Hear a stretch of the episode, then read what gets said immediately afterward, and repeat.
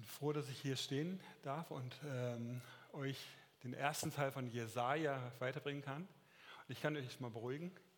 Die Länge der Predigt wird deutlich eingestampft gegenüber dem ersten äh, Teil. Also ich werde kürzer predigen, von daher werdet nicht so lang ausharren müssen. Ähm, bevor wir anfangen, möchte ich mit euch zusammen beten. Lieber Herr Jesus Christus, ich möchte dir danken, dass du mitten unter uns bist, hier jetzt bei uns. Und ich möchte dir jetzt auch alles vorlegen, dass du zu uns redest, dass du bei uns bist, dass du auch mich jetzt in der Predigt leitest, dass ich das weitergebe, was dir auf dem Herzen liegt und dass wirklich dein Wort weitergegeben wird. Amen. Ja, das ganze Thema lautet Beziehungskrise. Äh, was hat das mit Jesaja 1 äh, bis 9 zu tun? Und ähm, als ich den Text mal zu, äh, gelesen hatte, ähm, da sind mir erstmal die, der Unterkiefer runtergeklappt und habe gedacht, was ist denn das für ein Text? Darüber soll ich predigen. Äh, sehr seltsam, sehr herausfordernd, ähm, bis ich mich dann hereingearbeitet hatte. Ich möchte euch mal den Text vorlesen. Dies ist die Offenbarung, die Jesaja, der Sohn des Amos, über Juda und Jerusalem geschaut hat in den Tagen Uzias, Jotams, Ahas und Hiskias, der Könige von Juda. Hört ihr Himmel und horche auf, o Erde, denn der Herr hat gesprochen. Ich habe Kinder großgezogen und emporgebracht, sie aber sind von mir abgefallen. Ein Ochse kennt seinen Besitzer und ein Esel die Krippe seines Herrn, aber Israel hat keine Erkenntnis. Mein Volk hat keine Einsicht. Wehe der sündigen Nation, dem schuldbeladenen Volk, Same der Übeltäter, verderbte Kinder. Sie haben den Herrn verlassen, haben den Heiligen Israels gelästert, haben sich abgewandt. Wohin soll man euch noch schlagen, da ihr doch, die, doch den Abfall nur noch weiter treibt?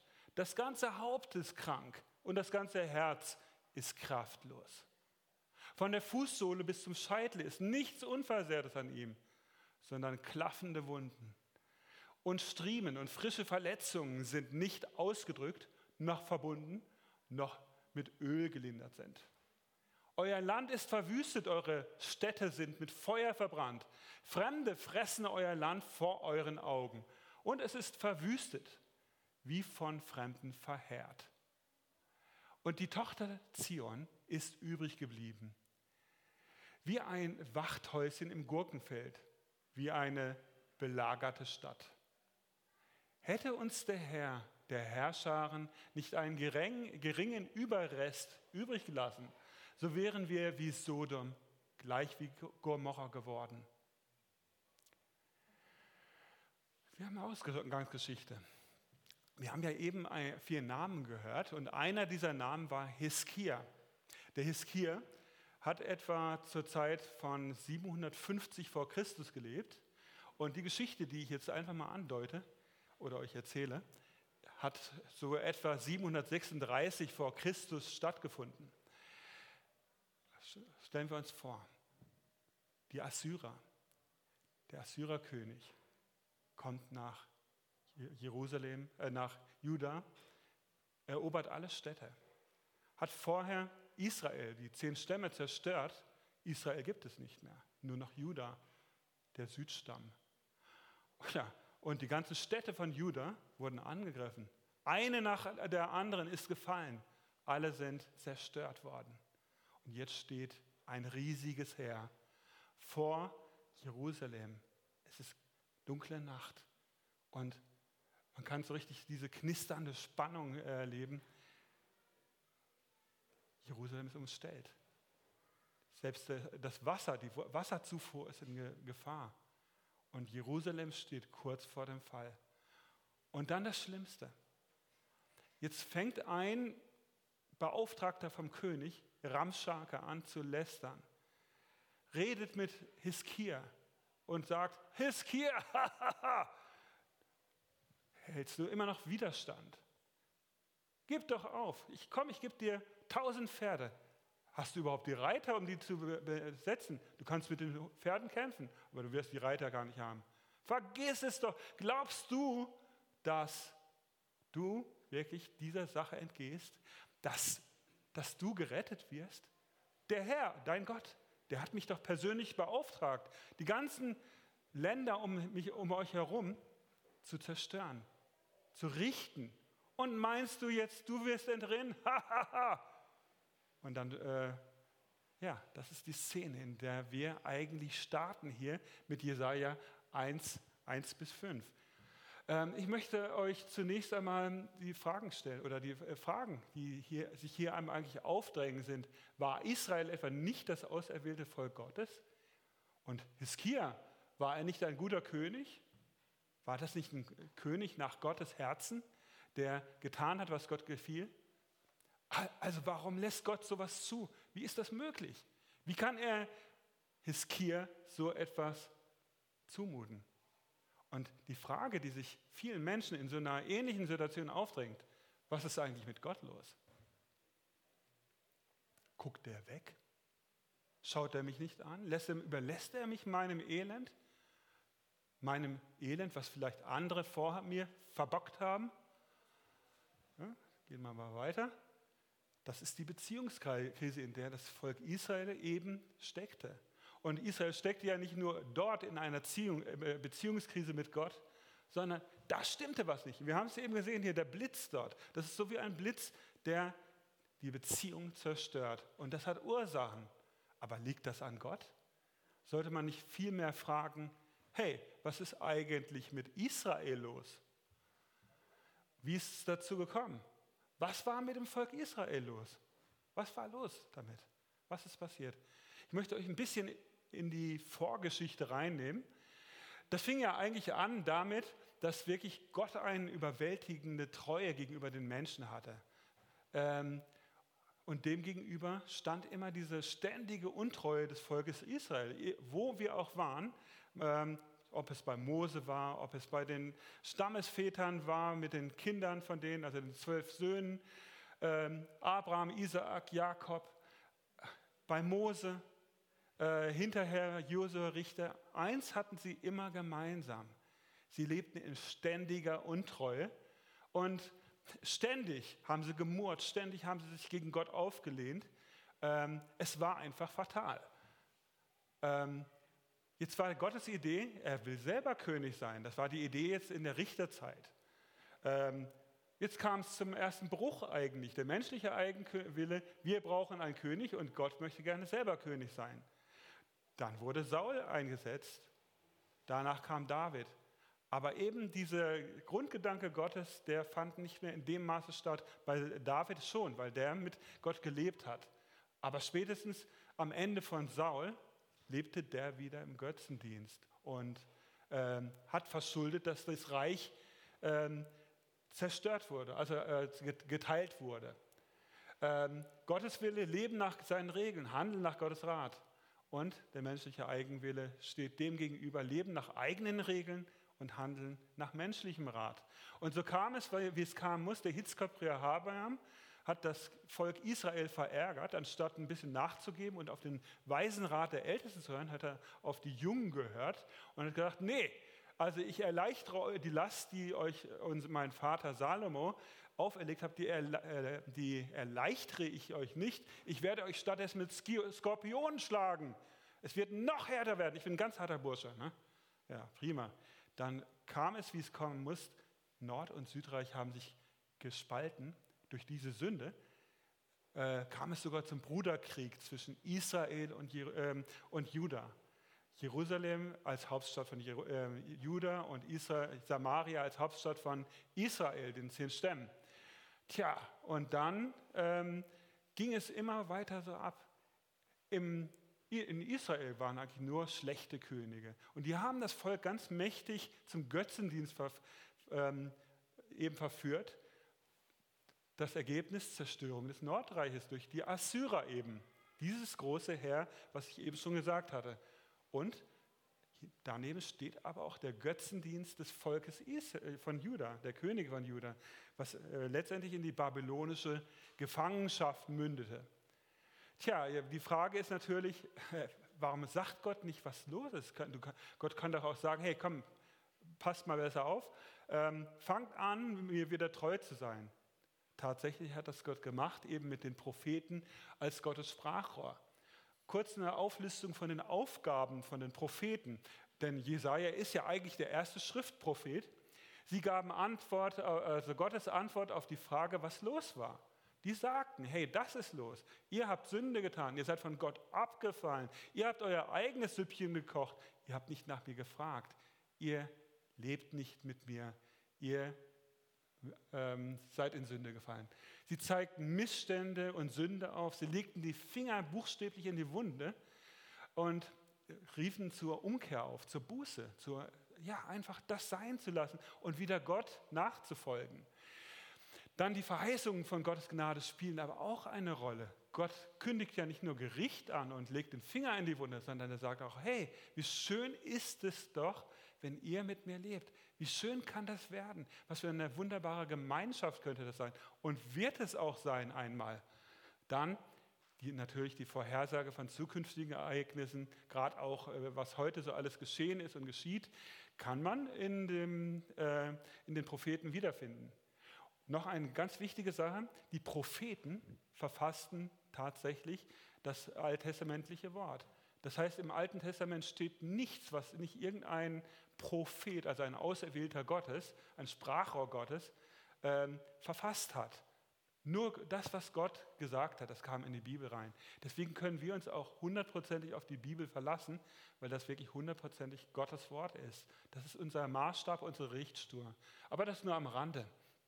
Hier ein kleiner Überblick über die Propheten. Es gab also Sprachpropheten, nennt man die. Es gab aber auch Schriftpropheten. Und ganz hinten rechts seht ihr, Jesaja ist der erste Schriftprophet, einer der großen Propheten.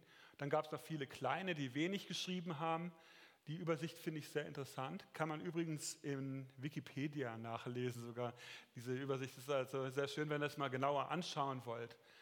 Ähm, also die Schriftpropheten haben tatsächlich Gottes Wort verfasst und das ist so richtig interessant, weil dadurch werden auch wir heute, haben auch wir etwas vorliegen, was wir nachlesen können. Und vieles von dem, was sie geschrieben haben, trifft direkt in unsere Zeit, auch von ihrer Aktualität her. Gehen wir weiter. Jesaja, ein wunderbarer Name. Man könnte auch sagen Jesaja. Also die, Hebräer sagen immer Endbetonung Jesaja, äh, heißt Gott, äh, der Herr ist meine Rettung, der Herr ist Heil, der Herr hilft. Also ein wunderbarer Name, wo, wo wirklich die Zielrichtung auch der Propheten ähm, festgelegt wird. Jawohl, ich bringe euch die Propheten, weil ich gerne möchte, dass diese Beziehungskrise, die ihr verursacht habt, dass die aufhört, dass das sich ändert, dass wieder die Gemeinschaft mit Gott hergestellt wird. Das ist der Grund, warum ich Propheten schicke. Und Jesaja war der erste davon, von denjenigen, die eben an Juda gerichtet waren, aber auch an Israel. Ne? Zurück zu den Ausgangsfragen. War Israel etwa nicht das auserwählte Volk Gottes? Doch. Hiskia war doch ein guter König, oder nicht? Auch, das stimmt auch. Ja, er war einer. Also warum lässt Gott so etwas zu, dass ein riesiges Heer sein ganzes Reich zerstört und nur noch Jerusalem übrig bleibt? Ist ja krass, oder? Was war los mit Gott? Oder was war los mit Israel? Ich meine, die Tatsache, dass Hiskia zufälligerweise ein guter König war, heißt noch lange nicht, dass der Rest von Juda auch gut war. Ne? Das war der König. Die anderen, die waren vielleicht noch verfangen in dem Götzendienst der Vorväter.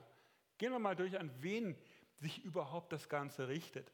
Also Jesaja spricht hier ja deutlich an, wem diese Verse, Jesaja 1, 1 bis 9, gelten. Und ich finde es immer ganz, ganz wichtig, dass wenn man die Bibel liest, dass man wirklich auch beachtet, wem gilt das?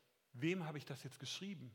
Ja, wenn ich irgendwas lese, was einem anderen geschrieben ist, dann ist das nicht für mich, dann, dann, kann ich, äh, dann sollte ich aufpassen mit dem, was er schreibt. Aber hier ist wirklich, da stehen die Väter Usia, Jotham, Ahas und Hiskia.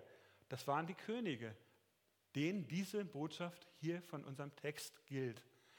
Ähm, also hört ihr Himmel und horche auf, o Erde, denn der Herr hat gesprochen. Ich habe Kinder großgezogen und emporgebracht, sie aber sind von mir abgefallen. Und ich möchte nochmal hier nebeneinander stellen, ich brauche das ja gar nicht vorlesen, aber ihr lest es selber. Wille Gottes, menschlicher Eigenwille. Und jeweils neben dem Willen Gottes steht direkt der Eigenwille. Das ist das Problem. Das ist der Beziehungskiller, den das Volk Israel hier eben hatte. Das Volk Israel oder Juda auch hat hier wirklich durch seine Taten, durch seinen eigenen Willen, durch seinen eigenen Willen ähm, die Beziehung zu Gott gestört. Ein Ochse kennt seinen Besitzer und ein Esel die Krippe seines Herrn, aber Israel hat keine Erkenntnis. Mein Volk hat keine Einsicht. Tja, warum? Ich meine, sie hätten es ja wissen können. Die Propheten haben es ganz, ganz laut gesagt, aber sie haben die Ohren zugehalten. Sie haben ihr eigenes Ding gedreht. Sie haben das gemacht, was die Völker um sie herum gemacht haben. Und ähm, gehen wir weiter. Wehe der sündigen Nation, dem schuldbeladenen Volk, Same der Übeltäter, verderbte Kinder. Sie haben den Herrn verlassen, haben den Heiligen Israels gelästet, haben sich abgewandt. Ganz oben, was äh, jetzt äh, markiert ist. Israel als Ganzes, Israel als Nation. Hier geht es um die Sünden mehrerer Generationen. Und wenn man wirklich jetzt mal diesen Gedanken mal weiterführt, Gott schaut auf die Summe der Sünden, nicht nur auf meine eigenen, sondern die, auch die, die meine Väter getan haben. Nicht immer. Es gibt dort wirklich einen Unterschied zwischen meiner, äh, es, es hängt wirklich davon ab, wie ich stehe zu Gott. Aber Gott schaut auf die Summe der Sünden. Ähm, das jetzt lebende Volk haftet auch für die Schuld der vorangegangenen Generation. Und wenn ich irgendetwas tue, was äh, Sünde ist, was Auswirkungen hat, dann hat das, und das muss ich mir bewusst sein, Auswirkungen auf die Menschen, die hinter mir kommen. Dann hat das Auswirkungen auf meine Umgebung. Hey, da haften andere für mich mit. Ich habe es verbockt und andere müssen leiden. Das ist einfach so und das wird sich auch immer wieder so abspielen und hat sich immer so abgespielt. Same der Übeltäter, verderbte Kinder, sie haben den Herrn verlassen, haben den Heiligen Israels gelästert, haben sich abgewandt. Alle haben sich abgewandt. Alle. Das Problem ist ja nicht, dass hier die, die Könige hier schlecht waren und Hiskia war gut. Auch hier in diesem jetzigen aktuellen Volk von äh, Hiskia haben sich die Leute abgewandt. Das kann sein, dass da viele treu waren, aber die müssen mitleiden. Aber sehr viele haben sich abgewandt und ähm, alle haften für die Summe der begangenen Sünden. Und darüber waren sich die Leute damals eigentlich im Klaren. Das haben die Propheten angesprochen.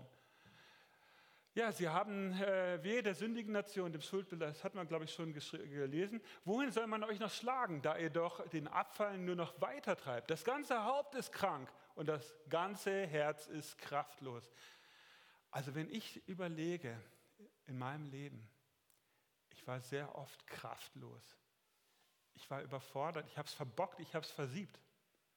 Ähm, und wenn ich zurückschaue, dann lag das wirklich oft daran, dass ich einfach fünf Grad sein lassen habe.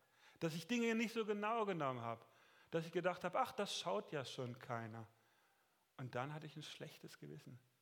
Und diese Schuld, die ich auf mich geladen habe, die hat mich runtergezogen. Die hat mich kraftlos gemacht. Die hat mich zermartert.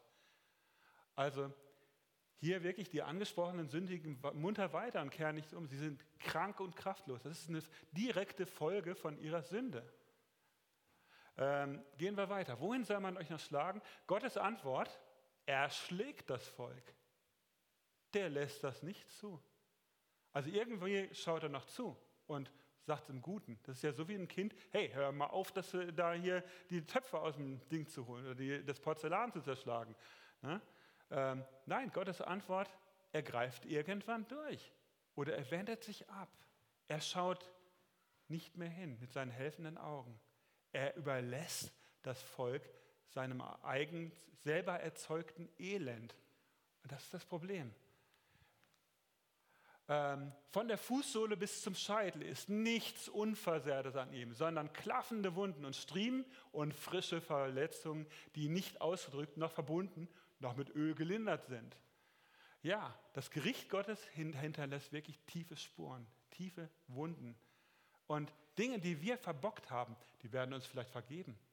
Aber wir müssen wissen, dass Dinge, die wir getan haben, die hinterlassen Narben die hinterlassen Wunden. Die müssen erst einmal versorgt werden. Das muss bereinigt werden. Also Sünde ist Sünde und hat Folgen, auch, auch wenn es die Vergebung gibt, auch die Gnade. Gehen wir weiter. Euer Land ist verwüstet, eure Städte sind mit Feuer verbrannt. Fremde fressen euer Land vor euren Augen und es ist verwüstet wie von Fremden verheert. Nochmal zu den Anfangsfragen.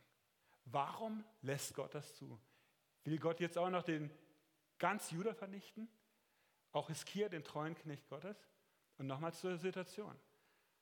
200.000 Leute stehen vor dem, vielleicht waren es ja auch mehr, äh, etwa 200.000 schätze ich, so von den Angaben, was ich gelesen habe, stehen vor der Stadt umzingelt. Sie lästern, sie, sie spotten und sie sind sich ihrer Sache ganz sicher. Keine Chance. Diese kleine Stadt hm, ähm, will jetzt äh, Gott jetzt auch noch ganz Juda vernichten, auch Hiskia, den treuen Knecht Gottes? Nein. Denn die Antwort kommt in den darauffolgenden Versen. Und die Tochter Zion ist übrig geblieben, wie eine Hütte im Weinberg, wie ein Wachthäuschen im Gurkenfeld, wie eine belagerte Stadt. Übrigens, an diesem Vers sieht man auch, das trifft eigentlich nur auf diese Situation zu, wo Hiskia direkt eben, was der Hiskia erlebt, die, belagerte Stadt hier. Hätte uns der Herr, der Herrscher, nicht einen geringen Überrest übrig gelassen, so wäre wir wie Sodom und gleich wie Gomorra geworden. Nochmal zu Vers 8, die Tochter Zion.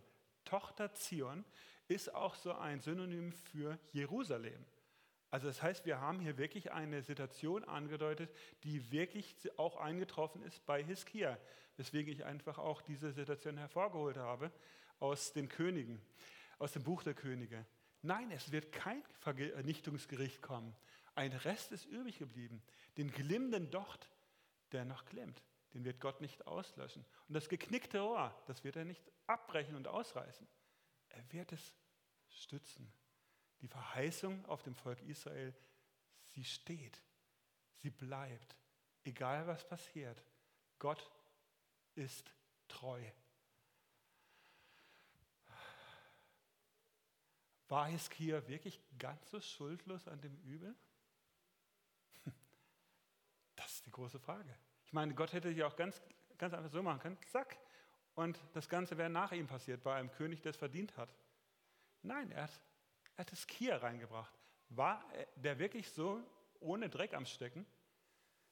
Betrachten wir mal äh, 2. Könige 18. Ich lese euch das vor. Und er, Hiskia, fiel auch ab von dem König von Assyrien und diente ihm nicht. Kleiner Nebensatz. Aber wenn man sich überlegt, was für eine tiefgreifende Wendung dort stattgefunden hat, Vorgeschichte. Einer seiner Väter hat ja gerade die Assyrer zu Hilfe geholt und gesagt, hey, guck mal, ist, äh, der, der, Nordstamm, die gehen mir ganz schön auf den Wecker, äh, die plagen mich, die wollen mich, da, äh, ich habe ja keine Chance gegen die. Hey, äh, zerstör die mal eben, kämpf gegen die und verschaff mir die vom Hals. Ne? Dann ist es gut. Ja, prima, der, die Assyrer haben es gerne gemacht. Die sind aufmerksam geworden auf Israel und Juda.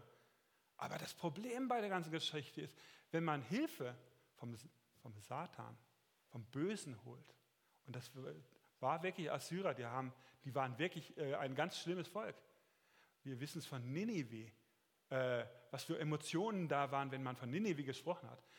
Hey, das war ganz, das war, war will man jetzt den Teufel mit dem Beelzebub austreiben oder was macht man hier? Der hat die geholt und dann wurde sie aufmerksam. Und im Prinzip ist Israel dadurch ins Visier der Assyrer gekommen. Also eine Schuld, die vorher kam. Und jetzt der Hiskia, ja, klar. Israel, wenn man jemanden zur Hilfe holt, dann wird man abhängig. Das ist so, als wenn ich bezahlt werde von jemandem, ich gerate in Abhängigkeit. Hey, wer mich zahlt, dem diene ich, oder? Ist doch klar. Und wenn ich dem Mammon diene, dann diene ich dem Mammon. Aber das nur am Rande. Hiskia war ein König, der eigentlich untertan war vom König von Assyrien. Wenn, der, wenn er spurte, wenn er das getan hat, was ihm gefiel, dann war es gut. Wenn nicht, dann gab es ein Problem. Jetzt tat er ja eigentlich was gar nicht Schlechtes. Eigentlich sollte man ja nur Gott abhängig sein und Gott gehorchen. Aber der Hiskia fiel ab und es steht hier nichts davon, dass er vorher irgendwas mit Gott abgesprochen hat. Der hat es gemacht. Der hat gedacht, ach, ich habe jetzt ja wirklich alles getan. Ich habe die Götzenbilder zerstört, ich habe die Höhen vernichtet, ich habe das Volk wieder in Spur gebracht. Jetzt hat er so viel Selbstbewusstsein gehabt, dass er einfach gemacht hat. Ja, dann kann der, komm, vergiss es doch mal. Gott wird schon seinen Segen geben. Ich fall ab, ich diene doch dem Schurken da nicht. Ohne Absprache. Das war das Problem. Und die Konsequenz folgt zehn Jahre später, also 736 etwa, siedelt man das an. Aber im 14. Jahr des Königs Hiskia zog Sanherib, der König von Assyrien, gegen alles, alle festen Städte Judas herauf und nahm sie ein. Da sandte Hiskia, der König von Juda, Boten zum König von Assyrien und ließ ihm sagen, ich habe mich versündigt, zieh ab von mir, was du mir auferlegst, das will ich tragen. Da legte der König von Assyrien Hiskia dem König von Juda 300 Talente Silber und 30 Talente Gold auf. Wow, so viel. Ja, aber woher soll ich es nehmen, wenn ich es nicht habe? Wenn ich es nicht habe, stehlen? Wem soll das stehlen? Ah, er stahl. Und Hiskia gab ihm alles Silber, und jetzt hier kommt's, das sich im Haus des Herrn und in den Schätzen des königlichen Hauses vorfand. Letzteres wäre ja nicht so schlimm, aber im Haus des Herrn. Er stiehlt, bestiehlt den Tempel, das, was Gott gehört. Zu jener Zeit ließ Hiskia, der König von Juda, das Gold abschneiden von den Türen an der Tempelhalle des Herrn und von den Pfosten, die er selbst hatte überziehen lassen, und gab es dem König von Assyrien. Tja, wenn man einen Fehler gemacht hat, muss man es ja wieder gut bringen, äh, gut machen, dann gerade stehen für das, was man getan hat, was man verbockt hat. Klar, aber wieder ein Fehler, ohne Absprache mit Gott, ohne den Herrn zu fragen, ohne in Beziehung zu Gott zu treten. Das war der Fehler. Und die, die Konsequenz folgt auf der Spur. Ich meine, der Assyrer hat jetzt Blut geleckt. Ha, der, da ist ja viel zu holen. da gibt es bestimmt noch mehr zu holen. Und vor allem, der ist abgefahren, das vergebe ich dem nicht. Und der König von Assyrien sandte den Rabschake mit einem großen Heer aus zum König Hiskia nach Jerusalem. Ja, und dann sind wir in der Situation, in der wir sind. Und ich glaube, jetzt wird langsam etwas verständlicher, dass hier, wenn etwas passiert, wirklich Schuld im Spiel ist, Sünde im Spiel.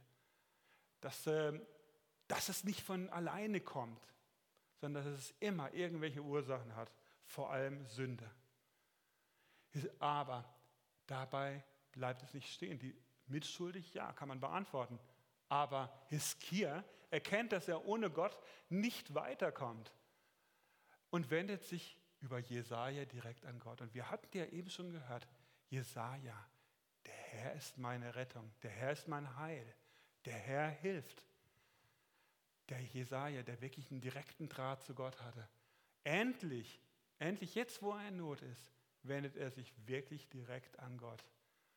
Und die Antwort kommt prompt. Gott lässt nicht auf sich warten. Gott gibt Giskir eine Verheißung und greift ein. Und hier steht im Vers drin, was passiert. Das riesige Heer, ein Engel, schlägt 185.000 Soldaten. Am anderen Morgen sind sie alle ausgelöscht. Das riesige Heer hat sich in Luft aufgelöst. Und der Kerl, dieser Sanherib, der kehrt zurück, um seinen Gott anzubeten. Jetzt ist er total irritiert. Sein ganzes schönes Heer ist kaputt. Die schlimmste Niederlage seines Lebens, die größte Demütigung. Und dann wird er beim Anbeten seines Götzen von seinen Söhnen erschlagen.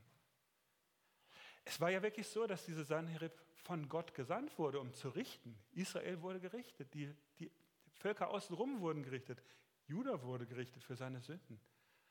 Aber derjenige, der es tut, der ist nicht freigesprochen von der Schuld, die er dadurch tut.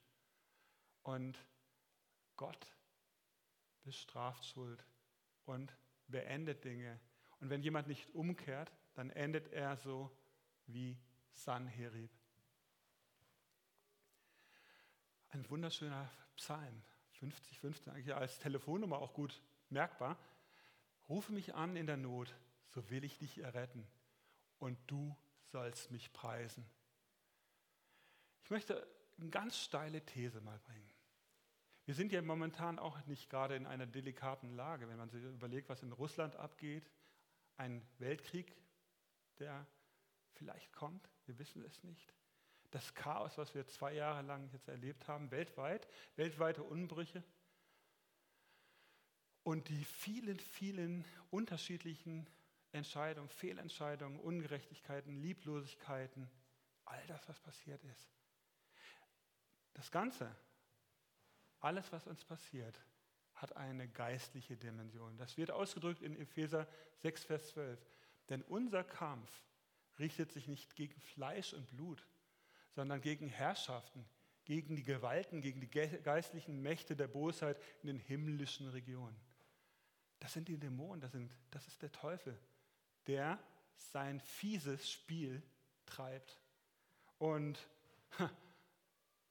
ja, wenn sich ein Mensch nicht voll und ganz Gott, von Gott leiten lässt, dann wird er automatisch zum Spielball in diesem ungerechten, verlogenen System, in dem Satan und seine Mächte die Regeln vorgeben.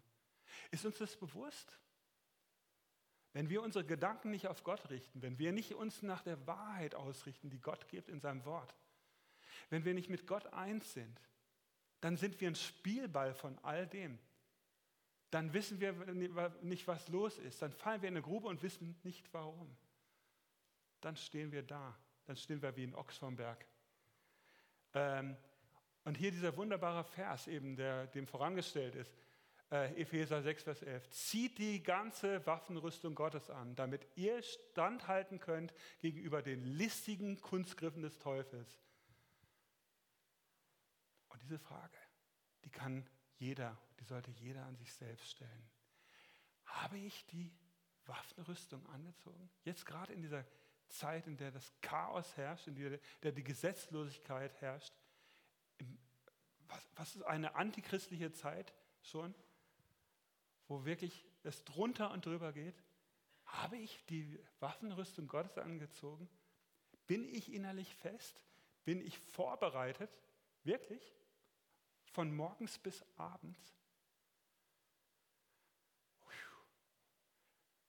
Das Problem beim Petrus, als er Jesus verleugnet äh, hatte, war, dass er auf seine eigene Kraft gebaut hat. Jesus hatte ihnen ja gesagt, betet, sonst werdet ihr in Versuchung fallen. Er hat nicht gebetet, er war zu müde. Wäre ich wahrscheinlich auch gewesen. Aber hätte er gebetet, dann hätte er es geschafft. Dann hätte er sich richtig verhalten. Er hat es nicht. Wenn wir als Christen nicht die Waffenrüstung Gottes anziehen, dann werden wir auf die Nase fallen. Dann werden wir Bauchfletsche machen, wie der Hiskia. Dann werden wir Fehlentscheidungen treffen aus Übermut, aus welchen Gedanken auch immer. Wir werden, uns, wir werden nicht geleitet vom Geist Gottes, und wir werden garantiert in die Falle tappen und ich werde zum Spielball Satans. Wir werden mitmachen. Tja, die Frage ist, lebe ich in der Angst? Wir haben viel Angst gelernt durch die Medien in den letzten zwei Jahren rundherum. Panik, Angst, viele.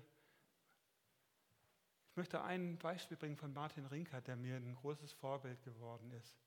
Dieser Martin Rinkert, der hat zur Zeit der Pest gelebt. Und während alle anderen abgehauen sind, ist der zu den Kranken hingegangen, die die Pest hatten. 90 Prozent sind gestorben. 90 Prozent. Und der ist hingegangen, hat die gepflegt, hat sich um die gekümmert, liebevoll, hat die Liebe Christi ihnen weitergegeben. Und Gott hat ihn bewahrt. Er wusste genau, Gott ist mein Arzt. Und nicht eine Krankheit über, äh, entscheidet über Leben und Tod bei mir, sondern Gott. Wenn Gott will, dass ich sterbe, dann sterbe ich. Wenn Gott will, dass ich lebe, dann lebe ich. Wichtig ist, dass ich den Auftrag Gottes habe, dass ich Liebe übe, dass ich das tue, was Jesus möchte. Dass ich nicht auf die Gefahren schaue, ich darf nicht leichtsinnig sein, das will, das will ich nicht sagen. Aber dass ich in erster Linie auf Gott schaue, der mein Leben vollkommen in der Hand hat, mit dem ich ganz verbunden sein möchte, mit dem ich eine reine Beziehung haben möchte. Zur Schlussfrage, besteht meine Beziehung zu Gott nur darin, dass ich ihn anrufe, wenn ich in Not bin?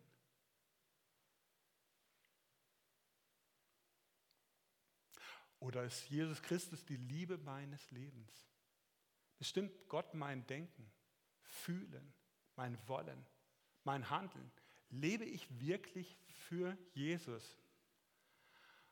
Ähm, hier zwei schöne Verse noch dass wenn wir unser Leben suchen und wenn wir unser Leben lieben, dann werden wir es garantiert verlieren. Und umgekehrt, wenn wir unser Leben verlieren um Jesu Willen, dann werden wir es finden.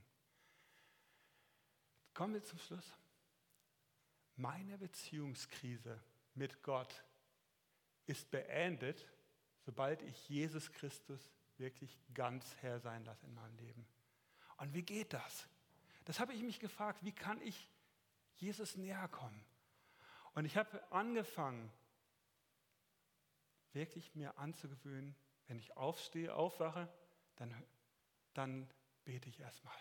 Dann sage ich, danke Gott, dass du mich lieb hast. Danke für diesen neuen Morgen. Danke, dass du mein Herr bist. Und, und dann bete ich, Herr, du weißt, was heute auf mich zukommt. Du kennst die Begegnungen. Hilft, dass aus diesen Begegnungen ein Segen entsteht dass ich vorbereitet bin auf alle Begegnungen, die heute stattfinden werden, dass ich das tue, was dir gefällt, dass ich das tue, was dir eine Freude macht. Und wenn ich morgens zu, zu, na, mit dem Fahrrad nach Lörrach fahre, dann gucke ich mir die Blüten an. Dann gucke ich mir die Tiere an, die wunderbaren Vögel, wie perfekt sie konstruiert sind, die wunderbaren Gott, äh, Dinge, die Gott geschaffen hat. Und dann fange ich an, Gott zu danken und, und sagen, hey, Gott, das ist so der Hammer, was du da geschafft hast. Das ist so ein tolles System. Das ist perfekt. Das ist Wahnsinn, was du geschaffen hast. Das hast du gemacht. Und wenn eine kleine Maus mal über den Weg läuft, dann freue ich mich darüber, weil Gott hat alles gemacht. Und in, in der Schöpfung sehe ich Gottes Größe, Gottes wunderbare Größe. Hat Gott es nicht verdient, dass ich ihm meine ganze Aufmerksamkeit gebe, dass ich auf ihn schaue, dass ich ihn Herr sein lasse in meinem Leben, vollkommen und ganz. Ich habe vor ein paar Jahren gebetet, Herr, der Rest meines Lebens soll dir gehören. Und ich werde, und hilf mir, dass ich wirklich alles, was dem entgegensteht, dass ich anfange, das auszusortieren und dir wirklich hundertprozentig folge, dir wirklich diene, dich von Herzen liebe. Und das möchte ich euch weitergeben. Wie schön ist es doch, wenn ich, wenn ich mal bei Gott bin, zurückschauen kann und sagen kann, hey, ich habe Gott gehorcht. Ich habe Gott gedient. Ich habe, durch mich sind Menschen zum Glauben gekommen. Durch mich sind Kranke gepflegt worden. Durch, durch mich sind Dinge geschehen. Ich habe Taten getan, die Gott vorbereitet hat. Ich habe ihm gedient und Gott hat sich über meine Sachen gefreut. Und dann sind all die Dinge, die ich vorher getan habe, die spielen keine Rolle mehr. All die Sünden, all die Verfehlungen, all die Abkehr spielt keine Rolle. Gott, dafür, das hat Jesus getragen. Aber entscheidend ist, dass ich anfange, wirklich Gott in meinem Leben wirklich regieren zu lassen und mich von seiner Liebe leiten zu lassen. Und wirklich, dass Gott eine Freude hat. Und wie schön ist das, wenn das stattfindet. Was hindert uns daran? Fangen wir an. Sagen wir, Herr, der Rest deines Lebens soll mir gehören, mit allen Konsequenzen. Amen.